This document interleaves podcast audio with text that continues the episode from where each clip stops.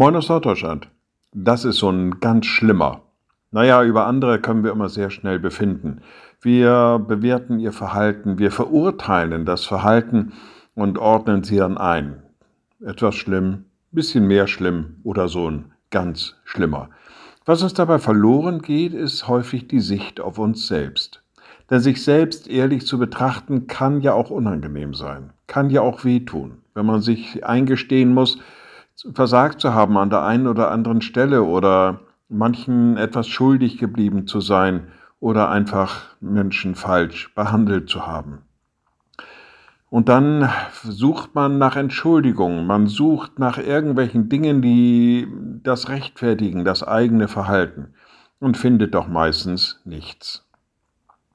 Einer, dem das fast so ähnlich ging, war der Apostel Paulus. Fast, sagte ich. Ja, weil er hatte eine sehr besondere Sicht auf sich selber und sagt an einer Stelle im ersten Brief an Timotheus, dies ist ein treues Wort und wert, dass es aller Annahme würdig ist. Christus Jesus ist in die Welt gekommen, die Sünder zu erretten, von denen ich der Größte bin. Also er bezeichnet sich hier als den größten Sünder überhaupt auf der ganzen Welt und sagt aber doch, dass Christus in die Welt gekommen ist, um auch ihn, der er doch der schlimmste Sünder ist, zu retten. Und ich finde diese grenzenlose Gnade, diese grenzenlose Barmherzigkeit, diese grenzenlose Vergebungsbereitschaft, die Apostel Paulus hier dem Jesus Christus zuspricht, finde ich irgendwie einen schönen Gedanken.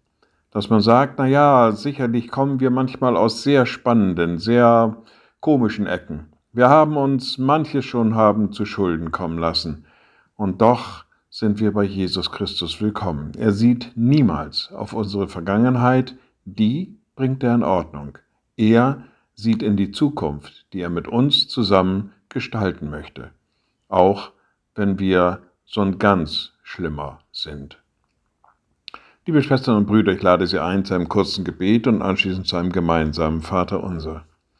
Allmächtiger Gott, guter himmlischer Vater, in deinem Sohn bist du in diese Welt gekommen, du hast Gnade gebracht, du hast Vergebung gebracht, Barmherzigkeit. Gib, dass wir den Mut haben, uns darauf einzulassen, mit dir immer wieder neu einen Neuanfang zu wagen und mit dir unseren Weg zu gestalten. Und wir beten gemeinsam, unser Vater im Himmel, dein Name werde geheiligt, dein Reich komme Dein Wille geschehe wie im Himmel so auf Erden. Unser tägliches Brot gib uns heute und vergib uns unsere Schuld, wie auch wir vergeben unseren Schuldigern. Und führe uns nicht in Versuchung, sondern erlöse uns von dem Bösen, denn dein ist das Reich und die Kraft und die Herrlichkeit in Ewigkeit. Amen. So seid gesegnet, bleibt behütet und bleibt gesund. Tschüss